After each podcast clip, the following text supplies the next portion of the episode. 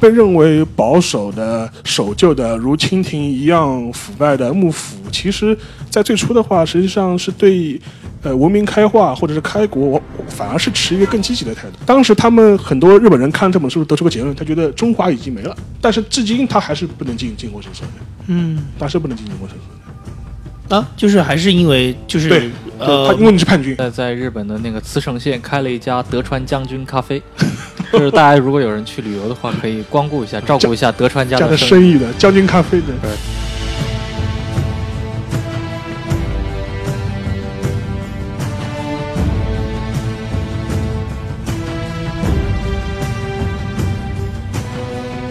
欢迎各位收听本期的《忽左忽右》，我是陈彦良。我是杨毅，呃，我是沙青青，今天非常高兴，那个我们的老朋友沙青青同志重新来到了《忽左忽右》。呃，不是，我不是重新出现，我是从来没有离开过。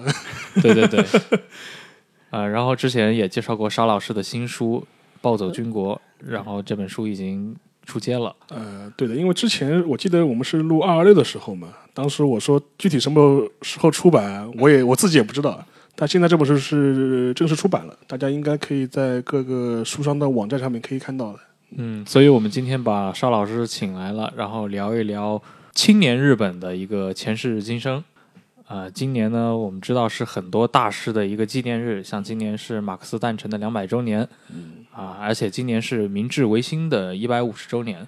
那今天我们就和沙老师来聊一聊，正好我们的主播杨一刚刚从昨天刚刚从日本回来对，，啊，杨一，你在日本有看到过关于明治维新的一些纪念上的东西吗？其实呃好像还挺没有的，就是关于明治维新现在目前在市面上看到的，对，因为它现在这个时间点应该是日本的一个廉价，对吧？叫昭和之日加上六呃日，，对的，因为因为今年的年假特别长，长达九天，嗯，所以说日本人民都疯了，就是而且他好像那个日本人也叫他什么 Golden Week，所以就感觉超了超了中国人的黄金周。黄金日本的黄金周。嗯啊，你刚刚说到他是处在一个假期里面，昭和之日，这什么意思啊？呃，是他他就是当年为了纪念昭和的相关时间点，就是定了这么个日子，因为他正好是有一个昭和之日这样一个国定假日之外，他还有所谓的儿儿童节。啊，对对对其，实男孩节了，应该是他，因为他女孩女孩节是三月份，他有一个五月份传统上是一个男孩节，基本上这么一个概念。呃，但前面我接我接着前面杨一的话说，他说他没有观察到很多。呃，就是说纪念一百五十周年的相关活动，就是可能我们按照中国的想象，应该是满街红旗，对吧？相对来说，国家层面关于明治维新的纪念活动可，当然我们这个我没有查过，我怀疑它的一些国立的博物馆啊，可能一些历史博物馆可能会有，嗯但是大张旗鼓的成为一个社会运动和风潮，可能还不至于吧。呃，而且相对来说，可能是日本的某一些地方对明治维新一百五十周年纪念的热情更高。嗯就比如常常州萨摩这种，对对对对，就是当年现在现现在的就是说说鹿儿岛啊、九州这一块地方，或者原来现在山口县啊这块地方，它可能对这个地方呃整整个活动更热热衷一点，而且实际上我你看一些相关的报道，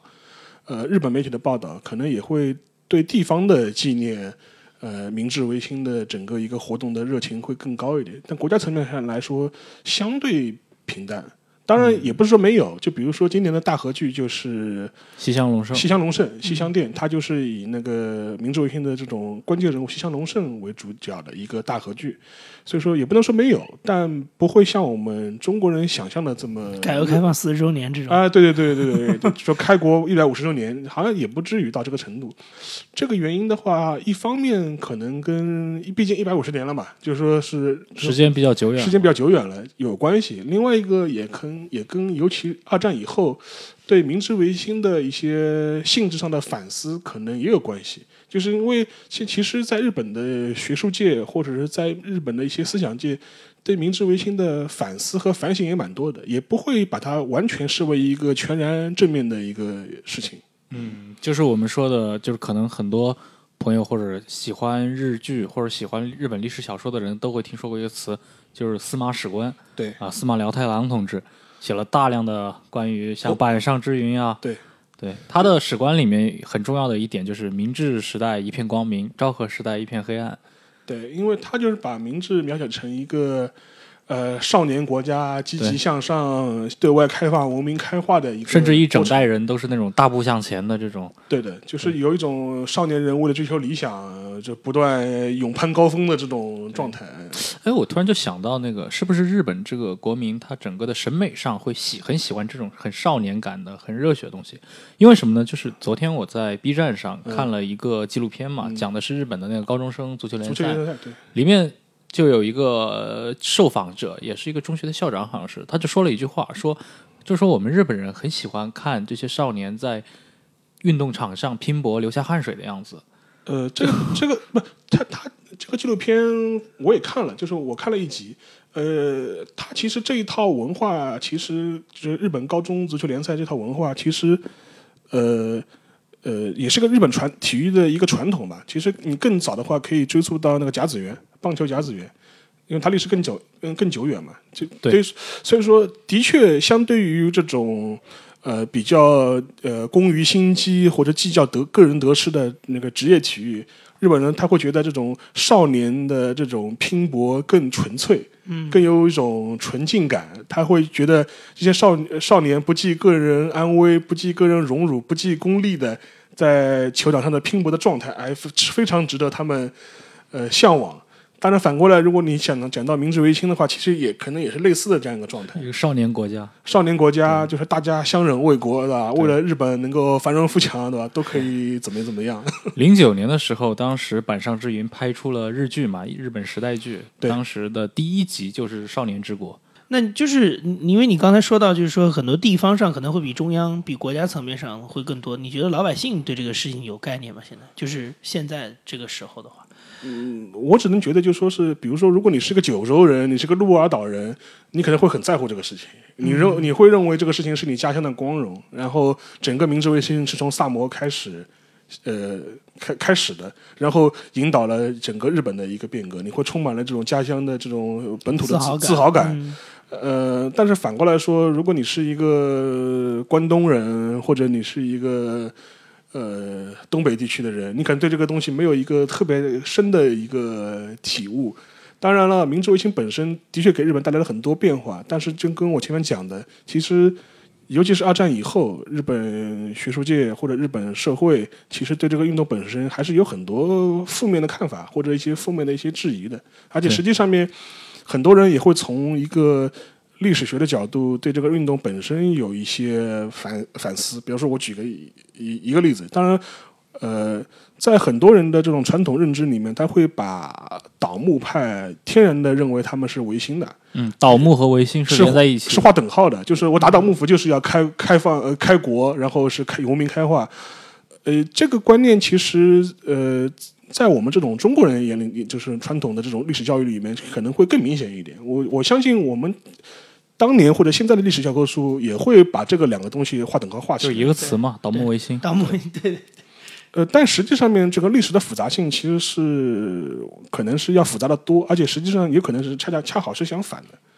呃，你如果你现在去回顾整个一个明治维新的历史的话，实际上面我们被认为保守的、守旧的，如清廷一样腐败的幕府，其实在最初的话，实际上是对呃文明开化或者是开国，我反而是持一个更积极的态度的。嗯，就是德最后末代将军他们。对对，德德川庆喜嘛，德川庆喜以及他的一帮重臣、老中啊、大佬啊，就是基基本上是反倒是持一个更开放的态度。比较典型的一个例子，就是被视为是明治维新的一个预演式的一个事件，其实就是那个应天门之变。嗯，应天门之变，他的。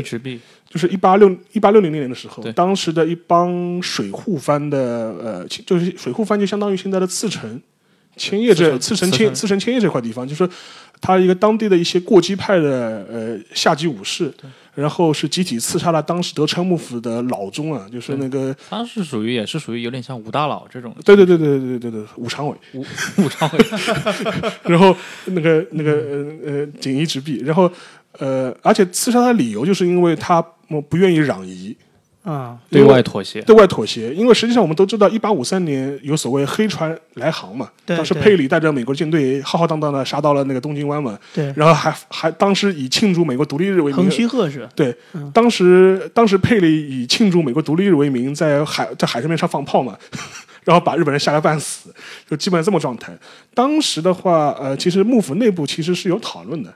最后的话，还是在一八五四年的时候，正式跟美国人签了那个通商开放的那个条约嘛。对但是这个事情本身，其实在日本国内是激起了很强的反弹的。嗯，一些我前面我们前面提到的一些如水户藩这样的一些地方的基层武士，是坚决要要求攘夷，认为幕府政府。呃呃，丧丧权辱国国，丧权辱国，竟然跟洋鬼子签这种条约，啊，甚至当时的天皇那个孝孝那个孝明天皇，其实也是持攘夷的一个就明治天皇的父亲。对，也是持那个攘夷的这个态度的，所以说基本上是这么一个状态。呃，所以说当时一八六零年的应天门之变，就是这批武士，呃，在今天的东京的那个应天门这个地方，嗯这个地方现在还在。你去日本的那个皇居的话，它是在南面的一个门，这个门正对的是就是警视厅，啊正对警视厅。嗯呃，就现在还是很很有名的一个景点。当时的话，就是当那个呃那个锦衣直臂从那个门里出来的时候，就埋伏在那边的大概十几个武士就一拥而上，就是就是刺杀他。对，但这个事情本身的话，其实是一个非常指标性的事件。实际上就是说，它是掀起了呃整个幕末的一个倒幕运动的一个开始。但是跟很多我们外国人或者中国人意想中不一样的是，倒幕的开始往往是要求攘夷，它并不是要求开国。嗯其实是更更保守派。更保守派，他认为你妥协了，你幕府居然跟外洋人妥协了，啊，反而是要求你积更积极的去跟那个洋人去对抗，而不是让要要求开国。最后的结果可能就是，可能几种势力他有不同的一些政治理想，但是他们在幕府面前就团结一，就是形成了一股合力。呃，实际上呢，这也是跟整个呃德川幕府两百多年以后的一个政治版图发生变化有关系的，因为我们都知道。呃，德川家康建立那个幕府之后，是大阪夏之阵，对，大阪东之阵、大阪夏之阵，实际上之后的话，它实际上是在日本各地形成一个强势的一个削藩的一个状态。一个嘛是把这些大明的领土互互相换来换去，是。转风换来换去。第二个嘛是又发明了一套所谓参勤交代嘛，就是你各个地方的大名都要来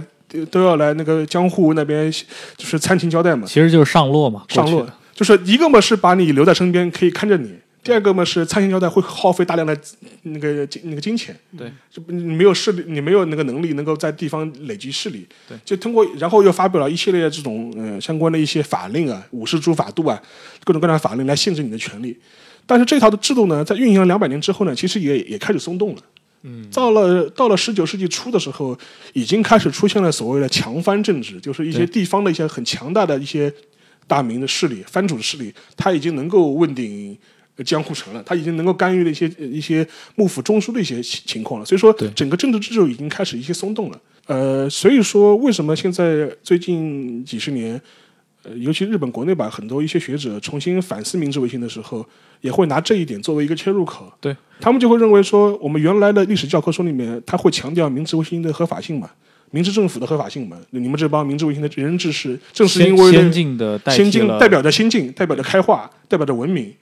但是如果你返回返回到历史的一个现场的话，它可能可能更多就就是一场单纯的权力斗争。至于先进也好，落后也好，往往是你赋后面赋予它的一些合法性。可能也取在取决于你身处什么样的位置，对你是执政者还是在野的。对所以说，我觉得这个一点是非常有劲的。因为就比如说，实际上面之后的话，呃还有一个例子，就说是就比如说像萨摩藩，他们当时本身实际上也持一个非常坚定的攘夷的态度，打 还跟英国人打了一场萨英战争。萨英战争结果被日本人、被英国人好好教训弄一通了，整个态度在马上马上再发生转变，就基本上是有这么一个转变的。所以说，我们如果把应天门之变的当时的一些攘夷讨幕的作为一个明治维新的一个呃静静呃静音的话，就是他拉开明治维新的一个呃一个起点，我呃呃相反反倒是攘夷讨幕。对，其实你刚刚也说到了很多地方大名啊，地方势力开始对幕府产生不满，很大一个原因是因为当时的幕府是违背了天皇的那个攘夷令。对对，那天皇本人在这个过程中他是没有决策权的，当时是对。因为这个也是一个比较吊诡的事情。嗯，首先是一八五一八五三年佩里来日本的时候，要求通商，要求签条签条约。当时、呃那个德川幕府的话，态度上面他知道，哎，日本这美国人是吧，就是这船很厉害，黑船很厉害，打不过。但又不想轻易答应，所以当时就想了一个托呃那个托词，就跟佩里说，我们要跟你外国人签这个条约，我要向天皇请示。都是，然后实际上是把这个作为一个借口去搪塞一下美国人，呃想想拖延一下美国人，所以所以说当时佩里说那 OK，那我明年再来。所以当时可能幕府最初的想法是，谁知道你明年来不来？说不定明年不来了。对但呃，所以就当时就把天皇抬出来做一个借口，但是这样一个策略性的一个行为呢，导致了间接上面承认了天皇的权威，无意中树立起来了天他，无意中把就把天皇的权威给树立起来了。哎因为你看，你看，你对外的一些东西你是要天皇裁定的，结果第二年的时候，实际上孝明天皇又是采取了一个攘夷的态度，等于是你幕府又违背了天皇的攘夷令，自己给自己挖了一个坑哎，。自己给自己挖了一个坑往里面跳，就基本上是这么一个状态。嗯，所以这也给了很多倒幕派一些口实啊，他一些借口去做一些事情啊。就说另外一个的话，如果当时德川幕府采取一些不同的策略或者一些方式的话，坚决镇压，坚决抵抗。坚决镇压、坚决抵抗，那可能效果上面会不太一样。呃，就比如说鸟与福建打完之后，呃，如果当时盛盛海州坚决不同意，呃，就是投降，因为当因为我们后面知道，实际上，嗯，再往前面讲，当时德川庆喜提出来，呃，大政奉还，呃，王政复古，尤其是尤其是他大政奉还，实际上也是一个德川幕府主动的一个选择。当时的当时德川庆喜的政治上的考虑是，他说主动在名义上实行所谓的大政奉还，呃呃，然后呢，德川的政治势力还能够保留在中枢，就把虚名让出去，把虚名让出去。这样的话，但是他实力，他实际上还能把把握那个朝把握朝纲，但是他把虚名让渡出去的好处是，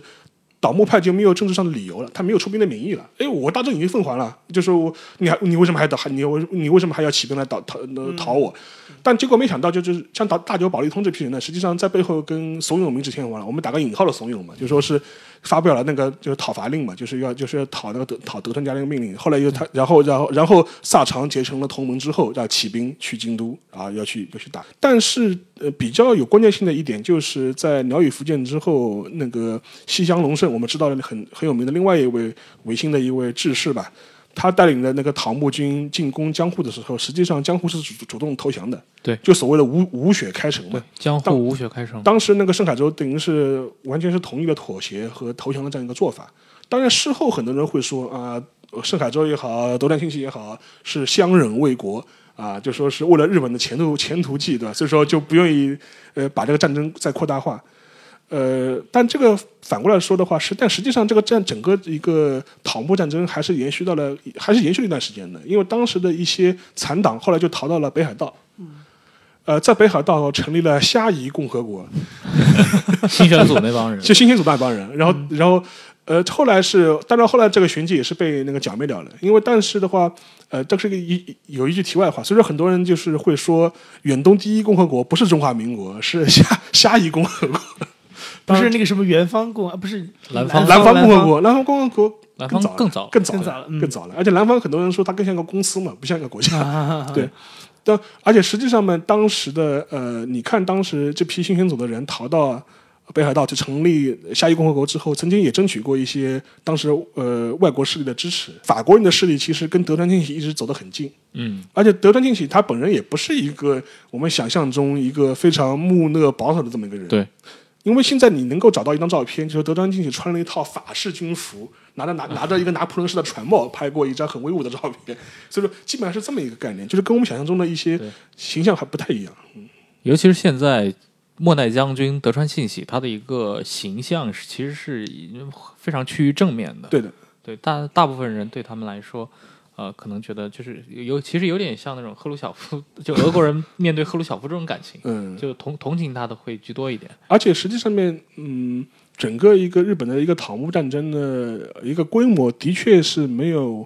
呃同期的同期前后的一些内战多。就比如说太平天国，太平天国，因为正好嘛，一八五三年到对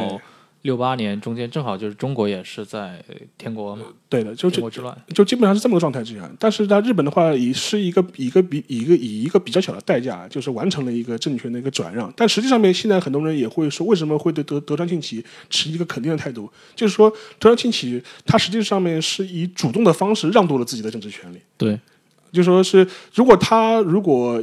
坚持一个不让渡的态度，坚持要跟你桃木派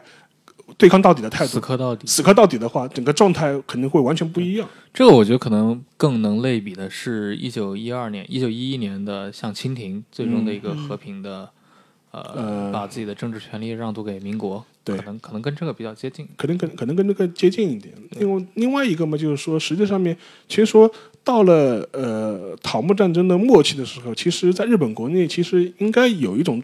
共识，就无论是唐木派也好，还是幕府也好，本质上面他们已经很清楚的知道日本的发展方向应该是怎么样了。嗯，所以换句话说，你无论谁在谁在台上面，都知道开开国是必须的，对，都知道要跟外国进行一个合理的一个交往，要吸收外国的，呃，尤其是西方的文化。所以说最，终争争夺的其实是这个政治的主导主导主主导权。所以这也是我前面讲的，为什么很多现在日本的学者会反思他的原因，就是说你现在对明治维新的一些褒扬啊、肯定也好，对明治政府的一些褒扬肯定也好，更多是基于一种政治斗争的一个结果。对嗯，而不是一个历史的一个所谓历史选择了明治党人的，对，这不是一个这么个概念。所以说，无论谁上台，都知道日本应该怎么发展，都应该怎么做。其实这个大势已经是形成一个共识了，无论你哪一派上台，都会有很大的可能会导致这样一个结果。哎，那这个共识当年是怎么怎么达成的？就是说，为什么会两派的人或者几派的人都认为说开国是很重要的事情？呃，因为其实就跟前面讲的，第一波的时候，呃，最早的时候，党幕派是想攘夷的，结果攘幕派以萨摩藩为首，被英国人教训了一通，就很清楚实力上面 实际上的差距，认认识到西方的这种先进而且，关键是同时代有一个很好的样本嘛，就在旁边。就在清国清国嘛，你像高山静坐这些人都在中国来考察过，考察过，触目惊心。呃因为实际上面，呃呃，这个我们可以稍微题外话展开讲一讲，因为实际上面，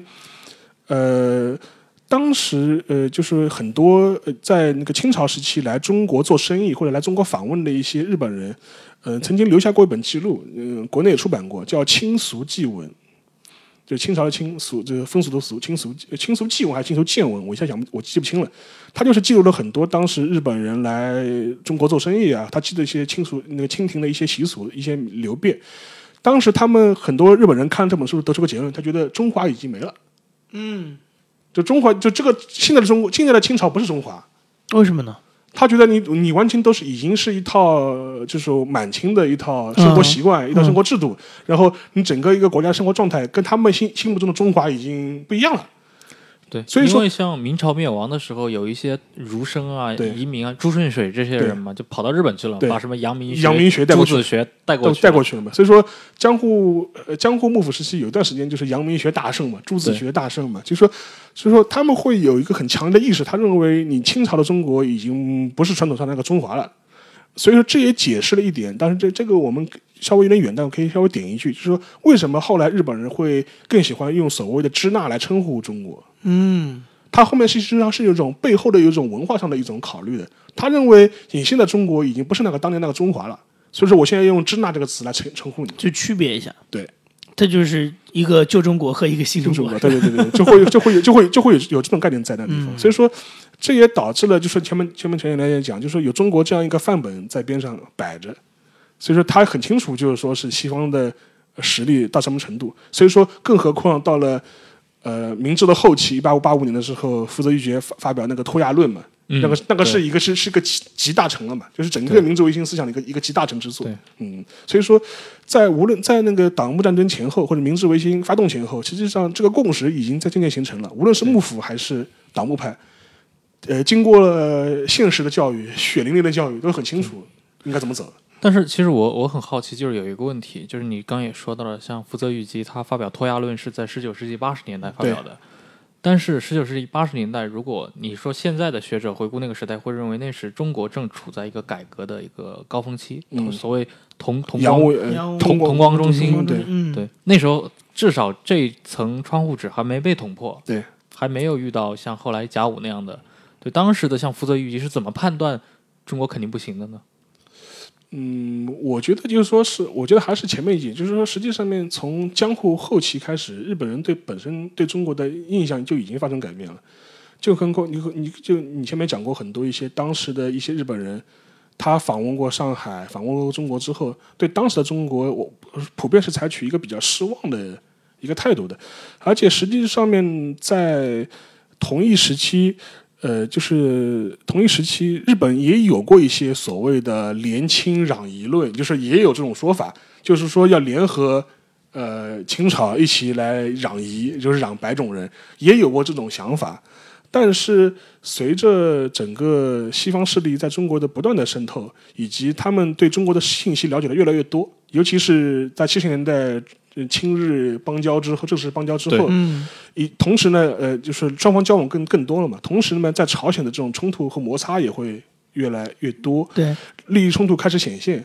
呃，所以说当时的日本人就开始意识到，就是说，第一，呃，中国本身，呃，虽然经过了明治洋务运动的这个发展，但本身的话，他对他中国的实力是有一个很大的疑问的，这是其一。第二点就是说是，他也意识到。日本的要发展，他要对外通过对外扩张的方式成为一个列强，中国肯定是他一个对手。嗯，在朝鲜半岛上，双方的利益是无法妥协的，是很难交，是很难妥协的。因为我们都知道，西乡隆盛作为一个明治维新的大佬，他被下野，他被推翻，他被迫下野，然后以至于发动叛乱，很大原因就是因为他的真韩论被否决嘛，被大久保利通否决嘛。因为当时的明治政府认为，我们刚刚打完内战，要休养生息。去年的话，国内出过一本书，是《明治维新亲历记》，是一个英国的一个外外交官撒道义，他当时是派驻日本有二十年的时间，然后也见证了明治维新的很多实际上的一些大的事事件了。当时有他有一段描写的非常有劲，但是他在吐槽嘛，他说：“我最早的时候，我其实我对他就是说我对日本都一直很有兴趣，一直想去日本那个我那个服务吧，去过日本的这种使馆里面工作。”但是最早的时候，他被英国的外交部派到了北京。嗯，呃，认为他认因为外交部的老爷们认为，呃呃，学好中文是学好日语的基础，所以先把他派丢到北京去学学中文。后来他他在他在他自己的那个回忆录这本回忆录里面也吐槽过这件事情。他说：“当然了，就说你学为你学好了中国的汉字，对你学习日语的确有帮助。但是外英国外交部的老爷们始终没搞清楚，中国人和日文始终是两门语言。日本其实也有过呃呃声音，就是提出来说要把汉字废掉。”嗯，就是就跟韩国一样，就是韩国一样，就一种嘛，其实这个也理解吧。就我们当年三十年代、二十年的时候，也有人提出了个汉字拉丁化嘛，就是就是郭沫若这帮人也提出过汉字拉丁化的问题嘛。他认为不便书写啊，不符合现代开文明开化。其实当年的日本也有的，当年日本很多人也提出来说要把呃日日语中的汉字废掉，要么用全部用假名，就是或者是全部用那个呃，就是一些拉就是字母化的这种拉丁化的文字。但是后来，呃，和制汉字被保留，很大的原因是它被认为是日本传统的一部分，嗯，彰显了日本传统跟你们这边洋鬼子的不一样的地方。但过去可能国内有一些人会，呃，有各种各样的一些看法，比如说为什么中国最后嗯失败了，日本成功了？那很多人会觉得好像中国的阻力比日本更大，但实际上我们深入了解一下，其实日本的这个明治维新也是非常艰难的，打了好几次战争。对对，包括像西南战争死伤那么惨，包括中间的各种阻挠，包括大规模的刺杀，它也并不是一一帆风顺的。而且实际上面，呃，应该这样讲，虽然整个倒幕战争的话，我们可以称之为。呃，持续的时间非常长，因为如果你把前面的从英田明这边开算的一些倒幕运动全部纳进进去的话，时间非常长。呃，但是激烈程度有限，更多是政治暗杀，就是说是就是大佬之间你杀我我杀你，对，所以以至于会出现像新选组这样的组织嘛，就是打暗拳很多。然后最后的整个一个倒幕战争本身的话，其实除了在鸟羽福建打了一场大仗之外，基本上没有什么特别大的战斗。呃，至于之后的北海道的话，基本上已经是负隅顽抗，就是大势已去的状态了，就基本上没什么不是很重要的一件事情。但是相对来说，反倒是明治维新已经开始之后的西南战争，人民人民内部的矛盾啊，人民内部矛盾，就说是反倒是更惨重，非常惨烈，非常惨烈。而且实际上面，西南战争的呃日军的伤亡人数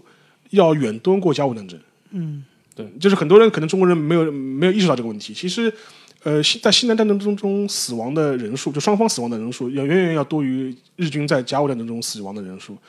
呃，实际上面整个一个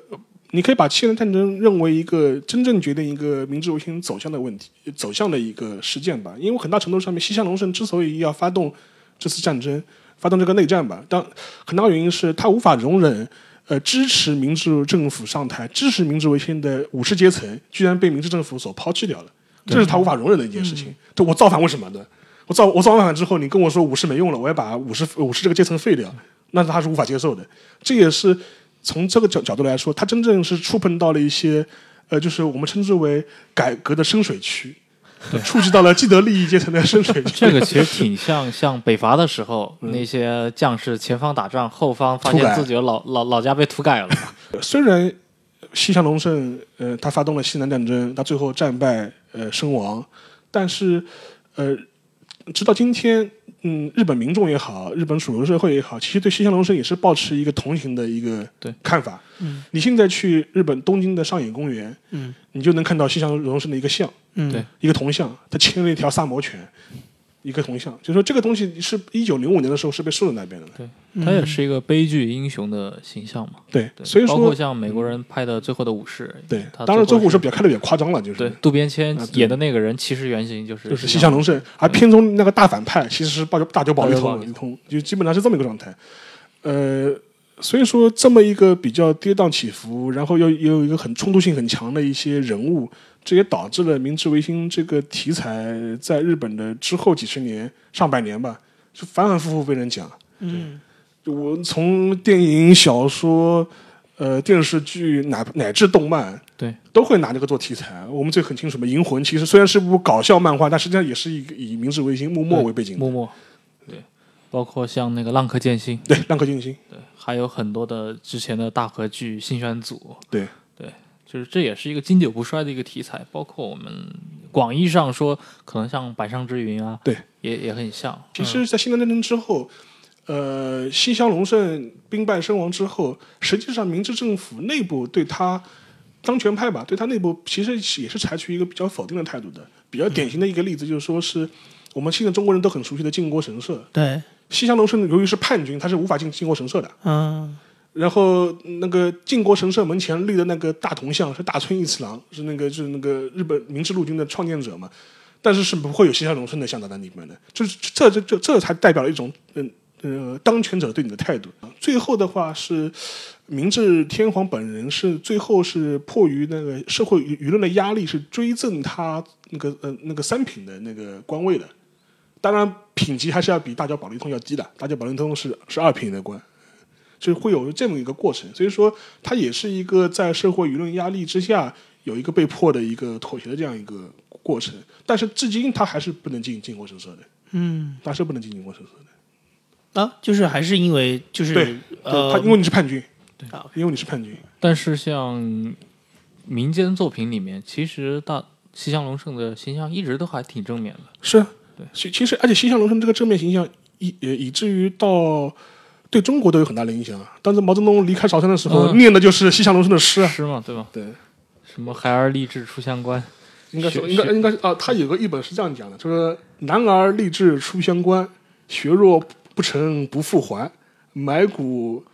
呃呃，埋骨何须坟墓地，人间到处有青山。对毛泽东改了一下。对，毛泽东改了一下，但其实西乡荣盛也是改其他人的，诗也是改其他人的。所以说你也可以看到当时他的一个形象，不仅在日本，其实在对对中国的很多这种非常大的影响，非常大的影响。对尤其是日本相继战胜了满清、战胜了俄国之后，对，中国可能有好几代青年人，其实都有点，嗯，你可以说是以日为师吧，或者怎么样，对吧？而且不光是像西乡隆盛啊，就另外一位名那个维新大佬，那个伊藤博文其实也是啊。对，甲午战甲午战争之后，中国战败，但是曾曾经曾经还考虑过，哎，是不是要把伊藤博文请过来当宰相的？包括像日俄战争的日军胜利的消息传过来之后，中国的国内的很多志士或者说革命党是非常欢欣鼓舞的。对，秋瑾就写了诗嘛，对，那个拼将十万头颅血，要把乾坤力挽回。对，他歌颂的其实就是歌颂日俄战争时候的，对，因为当时的会有种假象嘛，他就会认为就是说是日本的胜利是黄种人的胜利，嗯嗯嗯他会有这种期待。但是孙中山讲过一句话，就是日俄战争之后，孙中山讲过一句话，他说：“你日就是日呃日本人战胜了俄国人之后呢，日本人到底是想做西方王呃西方霸道的鹰犬呢，还是做东方王道的干臣？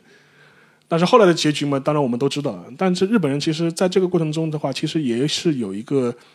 呃，经历了甲午，经历了日俄之后，他真正成为一个列强之后，他面临一种自己的一个发展道路的选择。对，所以说现在很多的日本呃呃学者也好，思想界的人士也好，他反思明治维新的话，他也会从这个角度来反思。我们前面提的第一个角度是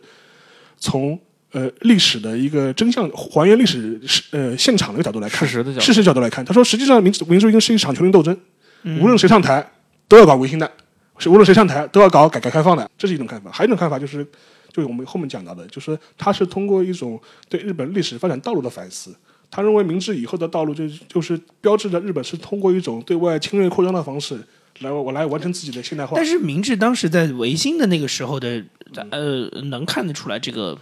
就是说我要我以后可能是呃必然会是侵略扩张的，这个能看得出来当时有的，其实就是明治维新里面，他当时就是明治维新之前，日本有很多思想家其实也已经提出过了。呃呃，类似的一些看法，就比如说，他有有有的思想有就有人提出来过说，呃，日本应该，尤其是甲午战争之后，就是日本应该入主中原，对。嗯。就是已经有已经有日本思想家提出这种看法了，而是在整个明治的维新的过程中呢，呃，比如说像西乡隆盛在很早的时候就提出来要征韩、征台，他认为就是说要通过这种对外扩张的方式来扩展日本的国力，然后形成然后完成自己的一个近代化的一个过程。其实像七十年代就已经开始有江华岛，江华岛条约，因为然后当时包括吞并琉球，呃对，但是当时这批呃明治政府的一些所谓志士吧，他们的一个思想逻辑是什么呢？他认为我们现在处处所处的就是一个西西方人主导的呃帝国主义的时代，嗯如果我们不去碰它，我们不征韩，韩国人就就被西方人给征走了。啊对他是他是基于这种逻辑，他说如果我不去征韩，韩国人可能就会被英国人、法国人、美国人吞并掉，或者是侵占掉。与其这样，那还不如我自己先动手。这是他的一个基本逻辑。其实这个思路可以一贯一直延续到后面的，包括设立伪满呀，对，设立伪蒙，但是我我我我一直很好奇啊，就是他们在做这个选择的时候，他的这个自我的这个角色定位到底是什么？就是他是真心的觉得，呃，我代表黄种人，那我是强的，我的力量可以跟白种人相提相相相提并论。嗯，那如果这块地方，嗯，被白主任抢掉，我觉得不好，那我应该代代表黄主任出来，对吧？就是这，还是说他他还是说他他把自己并没有放在种族的问题上，他只是觉得我跟其他的呃西方列强平起平坐，那我可以跟他公平竞争。他是从哪个角度来？因为你懂吗？他前面那个是有一个道义的，对，后面那个是一个很现实的。呃，我觉得是呃，两者其实皆有。就是其实我在我那本书里面，就是有一章也讲这个，也讲过这个话题。嗯我当时就比就比喻就一个比喻嘛，就是就是其实它一直是整个日本从明治维新以后的对外的这种嗯策略，就基本上是两种利益的博弈，是一个是利，就利益的利，一个是道义的义，利和义之间的这种纠缠不清的这种选择在一起。呃，实际上面在明治时代，呃，在明治时代的话，其实尤其是在明治维新早期的话，我觉得更多是站在呃实用主义的角度，更多是站在实用主义角度。尤其像西乡隆盛的他的真韩论和真台论，我觉得更多的是参加于他认为在这样一个弱肉强食的世界之下，嗯，日本要图存，你就必须这样做，对，因为可能那会儿因为本身日本还不够强，还不够强，就是。对他考虑的第一位是日本的生存，对的，然后以至于是赢呃甲午战争之后到日俄战争赢了之后，他开始产生了自己能够，尤其是呃脱亚论这个言论出来之后，他开始产生了一种我能够代表亚洲人的这种道德上的一种自诩吧，就已经在那个时候开始慢慢慢的产生，然后以至于像很多的大陆浪人当年支持孙文党革命啊，其实也是基于这种心态，他认为就是说是呃我道义上必须支持中国革命。我我日本已经完成了我的明治维新，发展出来了一种亚洲主义，我们称之为亚细亚主义，亚细亚主亚细亚主义亚细亚主义，所以说它会有，这是它是基本上是有这么一个逻辑关系。日本日本应该也是中间转了很好几次，包括到巴黎和和会巴黎和会的时候碰了一鼻子灰，他突然意识到，在这个世界里面，亚洲人永远是亚洲人。亚洲人永远是亚洲人，所以说我觉得他会有一个比较大的一个一个转一个转变的这样一个过程。但是问题是，嗯、从我们说的稍微远一点，从二十世纪以后，尤其是日本在中国碰到了很多事情，导致他陷入一个非常困惑的这种状态。什么状态呢？他一方面觉得我从道义上应该支持中国革命，国民革命也好，还是你还是你要要去那个就是国民革命也好，我应该道义上我支持你。但是我支持你的又养了一个敌人，是这意思吗？，但是他在现实利益上面，他又很难割舍自己在中国大陆的既有的权益，啊，所以说他当时有一就是批，你革命最后革到我头上来了，就是有一批很多很奇怪的，我们称之为支那通式的这种啊。人物，他会有一种很非常奇怪的这种想法，他认为日中国要革命，中国要恢复主权，当然没有错，嗯。我们日本道义上当然应该支持呃日本呃呃中国收回租界啊什么的嗯回到主权，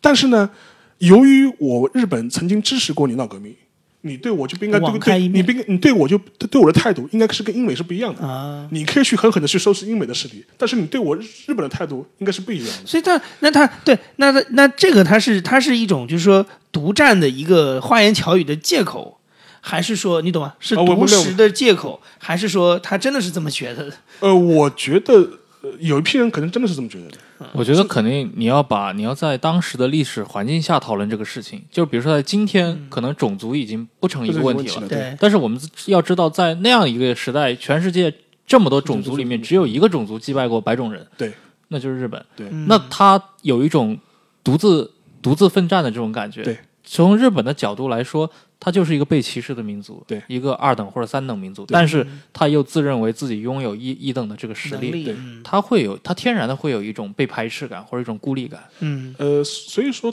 那个非常有意思，就是说我们很多人看中呃看可能中国人呃看当时二三十年代的很多日本人的一些回忆录啊，或者一些当时写的文章。中中国人很难理解，就是他日日本人会在文章中透露出一种他觉得被中国背叛的感觉，就被中国出卖了，被中国背叛了。这那中国人会很难理解，我我靠，我怎么背叛你了？你这个你你自己来侵略我，还是还是觉得我背叛了你？因为因为蒋介石是个革命政府嘛，对啊，就是一方面他说你革命革到老子头上来了，当年你你闹革命的时候，我我怎么支持你的？你居然现在居然来革我的命了，就是这是第一种。还有一个问题是，尤其是三十年代以后，呃，日本就是呃就是民国政府啊，南京政府迅速倒向英美嘛，对，他又觉得我靠，这你居然这跟英美站在一起，就就就说你我你你把我置于何地？就说当年你闹革命的时候，我这么支持你，他会有这这种心态嗯在那地方。所以说，从这角度来说的话，呃，他会有一种，才会他会他会有一种所谓哎被中国背叛、被中国出卖的这种这种感觉。所以说，在以至于在他他很多这种文件里面，或者在他很多这种书里面会流露出来。嗯这是一种非常微妙的这种感觉。但是如果你向前追溯的话，你可以追溯到呃明治维新的晚期，其实他已经经历了日俄战争之后，其实他已经开始有这个感觉了。嗯，其实刚提到一个话题，就是蛮有蛮有趣的，就是其实明治时代，明治发生的一切事情，其实对昭和时代是应该负有一定责任的。对，因为我们知道，像昭和时代的，尤其日本陆军里面，对所有的日陆军整个的被把持的那些派系，是直接传承于明治时代，而且他们是都是明治的推手。对。那么，是不是可以说明治走向昭和？比如说，在司马史观里面，他认为是一场一场意外，明治是一个光明的时代，最后变成了一个昭和这么黑暗的时代。对。但是不是说他们本骨子里面其实是有一脉相承的东西的？那我我个人觉得还是有的。嗯我你你前面举已经举了那个他们军队的例子，陆军的例子，其实就是萨长之后，就是其实日本整个军界就是被萨长藩的这种军头把持的呀。对，一就一直是这样子的，就是说是一直到三十年代都是这样的。所以说你也可以解释我们之前聊二二六聊二二六的时候，就为什么会有下课上，为什么会有造反，很大程度上也是一批非萨长系的这种基层军官，他他觉得整个军官体系已经被你们把持了嘛，他需要通过这种暴力革命的方式来把你这个体系给颠覆掉嘛。嗯。但是如果你是一个呃真正意义上的所谓现代国家，你应该整个一个嗯不会形成一个类似地方派系的一一种军部军队内内部的这种分析，因为实际上在日本陆军内部的话，呃，海军当然也一样了，就是说是它的地方的歧视和地方的这种区域的这种认同感是非常非常高的。就是你是你你是萨摩人，你你你你你是长州藩的人，你将来直接决定你在你以后以后你在陆军里面的这种升迁的地位。是有直是直接挂钩的，就是你，而且如果举个例子，如果你是来自于一个当年倒幕藩的这个老家的人，你可能在军队里中就会被歧视的。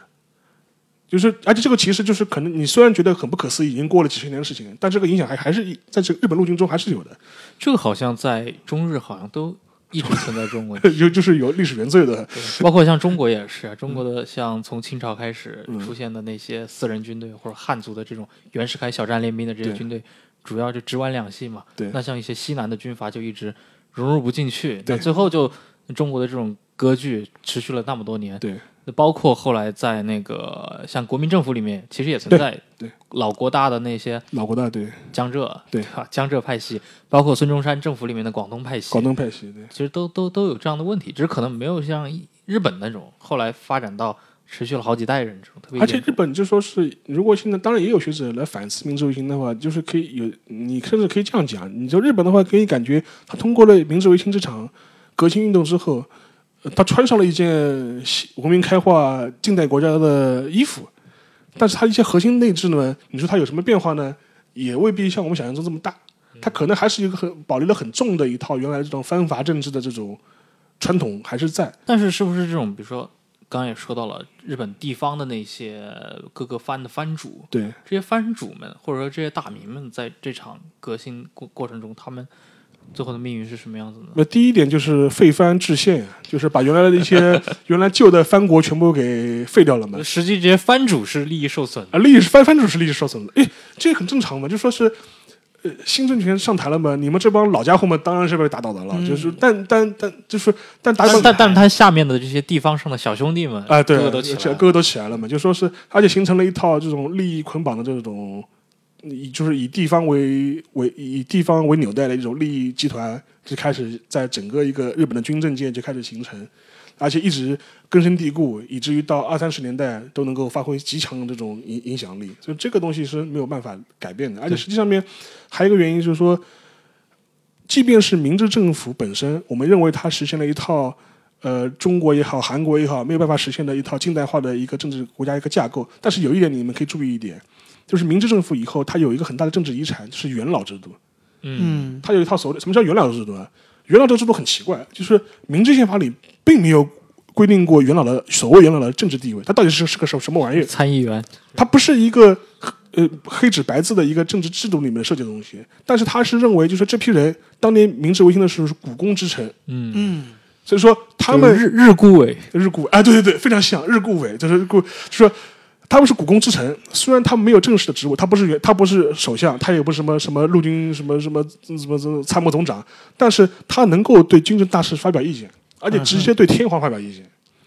而且每一次元那个首相的产生是元老推荐的产物，对。嗯。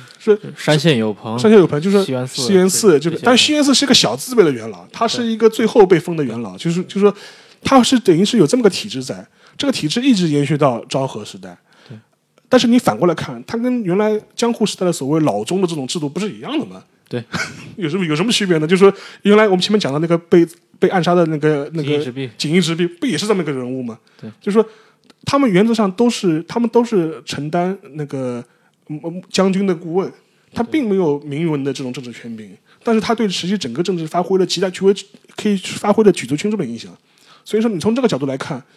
明治政府它跟之前的江户政府政治政治之间也不是一个截然两分的东西，就是就日本文化本质上面，就我们可以找到，就是有人这么评评价过嘛，他日本文化本质上是一个和。就是大和的和，和什么意思呢？就是就说是怎么样一个以以妥协的方式达成一个比较稳定的一个结构。嗯，其实就跟你前面讲的，其实德川幕府也好，德川幕府虽然已经是日本历史上少有的强大的中央集权，对，但是他控制的全国的土地也就四分之一，对，另外四分之三全部是分封给各个藩主的。嗯所以说，呃呃，当然了，嗯，德川幕府也出台了很多，就是说是控制地方势力的这种方式，但是本质上面，它跟中国这种大一统的这种国家还是不一样的，这是会有是有很大的区别的。所以说，就直接导致了明治维新之后，它整个一个呃发展的方向也好啊，政治妥协的方式也好啊，会不一样。因为我们中国很难想象，我们中国造反必须打出个你死我活，头破血流，对吧？对因为你大一统嘛，大一统最重要就是有个头对。那个地方。就要么你杀我全家，要么你我我我杀你全家，对吧？就是。不存在什么妥协对对对可能，不可能，就是，但是你看看当年德川庆喜其实也是这样子的，其实也最后也是一个呃妥协的产物，就说是第一个是德川庆喜本人他投降了，大政奉还了，我、但是然后然后明治政府本人也没有去追究他，德川这个家系一直流传到现在。德川庆喜的第五世后啊代，现在在日本的那个茨城县开了一家德川将军咖啡，就是大家如果有人去旅游的话，可以光顾一下，照顾一下德川家家的的生生意的将军咖啡的呃，家康的后代。家康的后代，所以说、呃、我们看日本，呃呃，从古代史也好，近代史也好，你会觉得呃，感中国人直观上会觉得，哎，中国跟中国很像，但实际上面它中日之间还是有个很大的区别、区野、分野的，历史传统也好，政治传统也好，还是有一个很大的一个区分度的。所以说，从这个角度来说，你也可以理解，呃，明治维新为什么在日本成功了，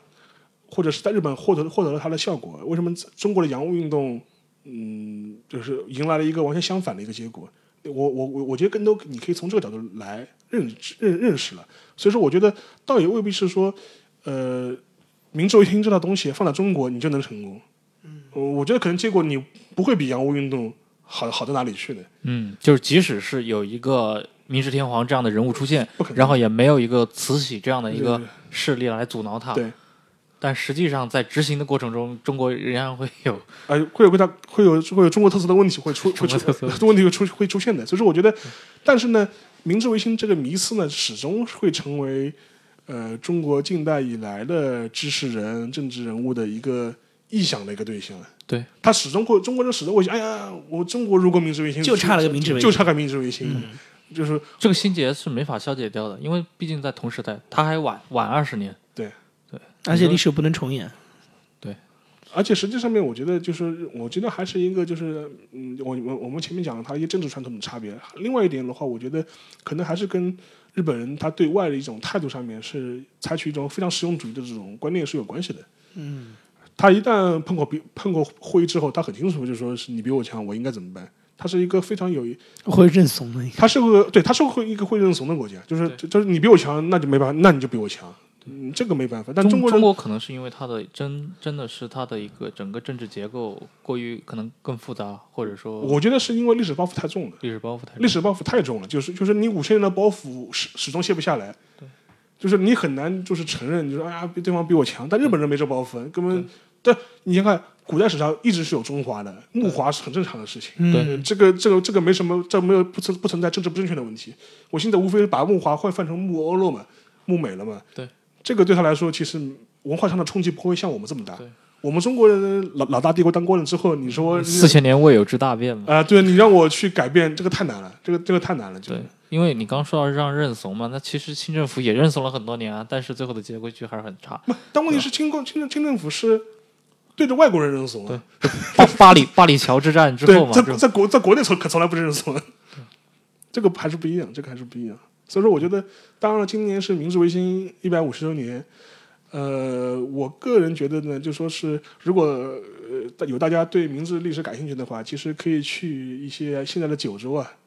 或者是那个山口县那边，西南的这些西南这些地方可以去看看，会留下很多的一些民族维新的遗迹。对，包括西南战争的这些，呃，就比如说熊本城，当然熊本城因为地震的原因，现在没法上去了。对我是地震前一年去过呃那个熊本，当时还能爬上去。熊本城是那个加藤加藤清正修筑的吧？对对对，然后然后你也能看到一些当时西南战争的一些遗迹在。当然，然后的话，如果你要你想进行一次明治维新之旅的话，除了西南地方之外的话，还有一个嘛就是去京都附近了。京都附近，京都附近了，一个是看看鸟羽福建的古战场还在，还有一个嘛就说是，我记得现在是有一个车站吉亚吉亚有一站是那个鸟羽嗯呃鸟语站，呃呃然后的话还有一个嘛就是你可以去京都，可以看看当年新选组同志们奋战过的地方，这样的地方，而且实际上新选组的话，其实现在的话已经成为了一个京都或者当地的一个文文化标志类的东西。嗯，就是你看的话，你看你去看到这种卖这种纪念品的店里面，所有牌子上都挂个城，就是就是他新选组那个标志的那个字那个字嘛，就说是很多很多。我觉得还有一个嘛，就是说是我你们我们前面提到的一些地方，比如说现在的东京，当年的江户、嗯，江户、阴阴阴天门、阴天、阴天门，就是你这这这是你这是你可以去的地方，就是你可以看到，就是说当时连整个历史发生地，就是就是就是在你眼前。嗯，对包括像那个商业里面，像孙正义特别崇拜的坂本龙马，对对，坂本龙马也是在明治时代，在幕末时代非常非常有广有影响力的这么一个因为因为龙。因为广坂本龙马的话，他他直接一手促成了当时呃那个萨长的同盟，没有他的话，萨长同盟就不可能成成立，你就不可能就是萨长都是党务的主力嘛，不然的话对党务就不无无法实现。而且他本人在历史上就有一个很独特的地位，对对？你我们我们可以称就是日本人把他称之为幕末奇男子嘛，呃，就是他而且他按照用现在的标准来看，坂本龙马就是一个非常潮的人。怎么怎么潮呢？就是说是他是日本第一个穿靴子的人，啊，第一个穿西装的人，嗯，第一个用用用手枪的人，然后第一个度蜜月的人，带着老婆度蜜月，就是他是他是就是就是，所以说是这么一个角色，就称之为幕末奇男子。呃，所以说我就类似像这样一个人物的话，他的一种呃魅力也的确很大。当然，他最后也是死于非命了，就是就是对就是难逃。呃，呃明治维新志士的共同宿命是没有一个有个好能够得得善终的，就对，但是我们比如说参考着来看，像到了二十世纪初，嗯到了中国的革命党开始来，呃，对国家进行一个革新的时候，啊刺杀也大规模的在中国上演，比如说像刺杀陶成陶成章，刺杀吴大臣，对吧？这个是不是跟明治的这一辈人是是有受过他们影响的吗？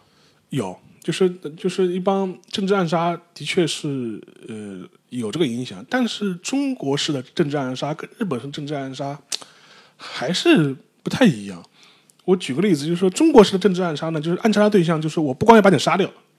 我还在人格上、政治上把你全面否定掉。你你你他妈就是该死，就是说就是你就是个混蛋，就是我杀你杀的天经地义，就恨不得把你千刀万剐了。就是就是这是这是中国式的暗杀政治。就是徐锡麟刺杀恩铭嘛。其实你从单纯从事件上来讲，其实是一个背信弃义的故事。啊，对，对，恩铭很赏识徐锡麟。对，然后反过来说，日本式政治暗杀往往是一种，他称之为这种理念式的政治暗杀，甚至很多暗杀的他会很清楚的表明，就是我跟你没有私仇，我甚至人格上很敬仰你，但是为了维新大业，或者是为了我的某个政治上的意识形态的目标，我不得不杀你。这个就又回到二二六那天晚上了。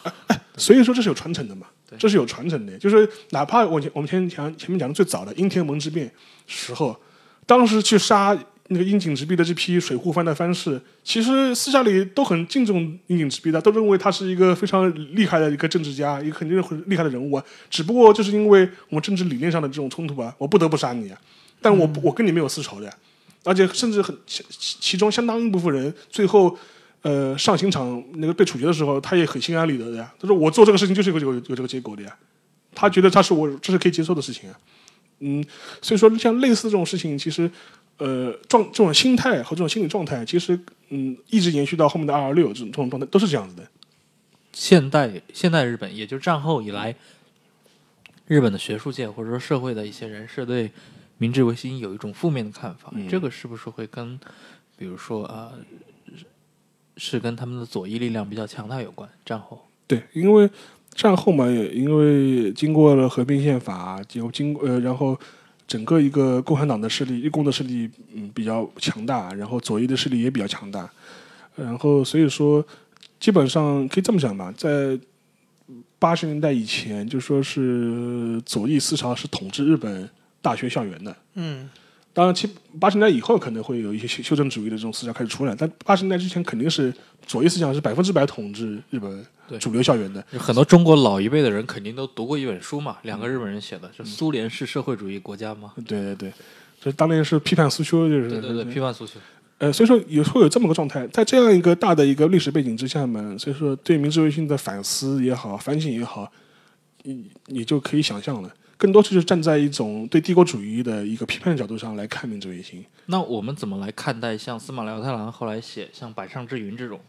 司马辽太郎写《百上之云》的话，他一个很大的目的是希望能够振兴日本人在复复兴时代的这种精气神。就说昭和时代很黑暗，对吧？但我们我们我然后我们打仗打败了，现在是日本要复兴，必须重新弘扬明治时代革命先辈的乐观主呃革命乐观主义精神，就是他是有这样一个动机在的，他是希望能够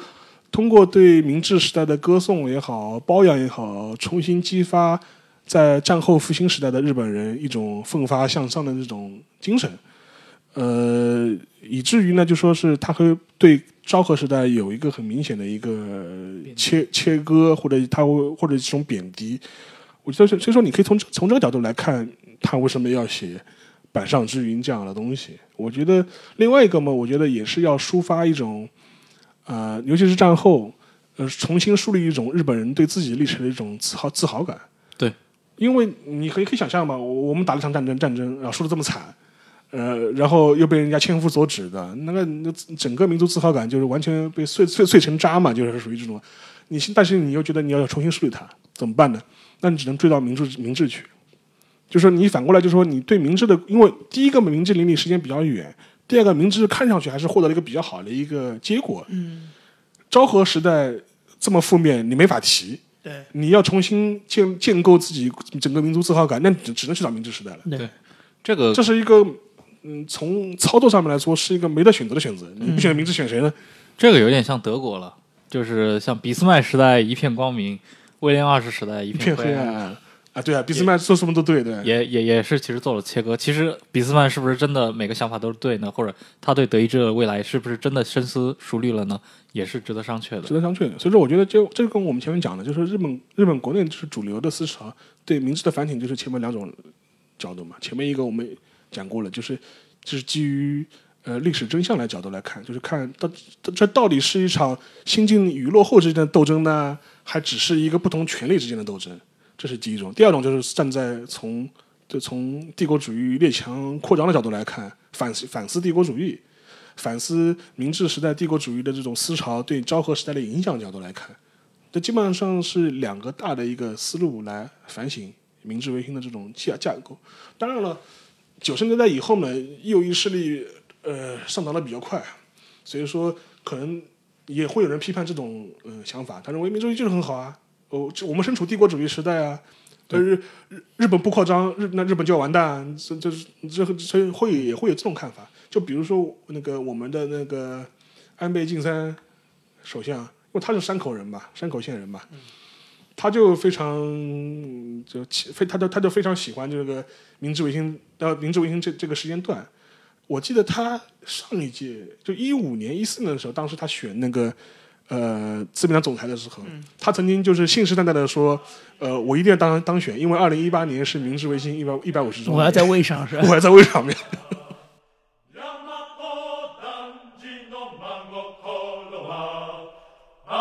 朝日に匂いや桜花花は散りてぞ顔とどむ。人は死してぞ名を残す。行け山すらを先がけて朝日の見旗かざしつつ午前一発とどろけり。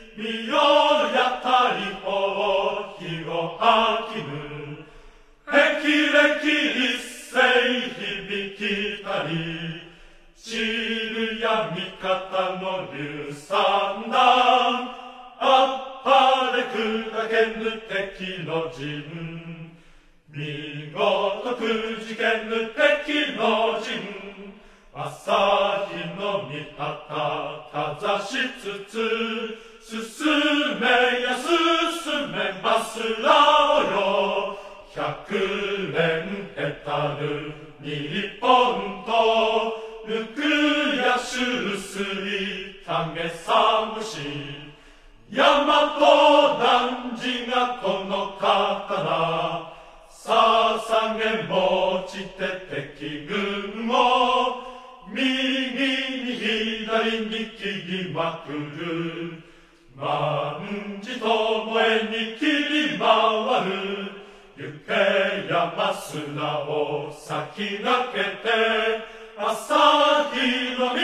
旗かざしつつ茨の声も勇ましや蹄の音も勇ましや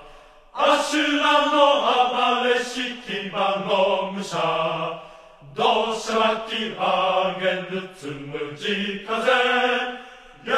れしてきのこのハムシャ乱れ死につつ崩れたり。朝日の御旗かざしつつ。進めや進めますら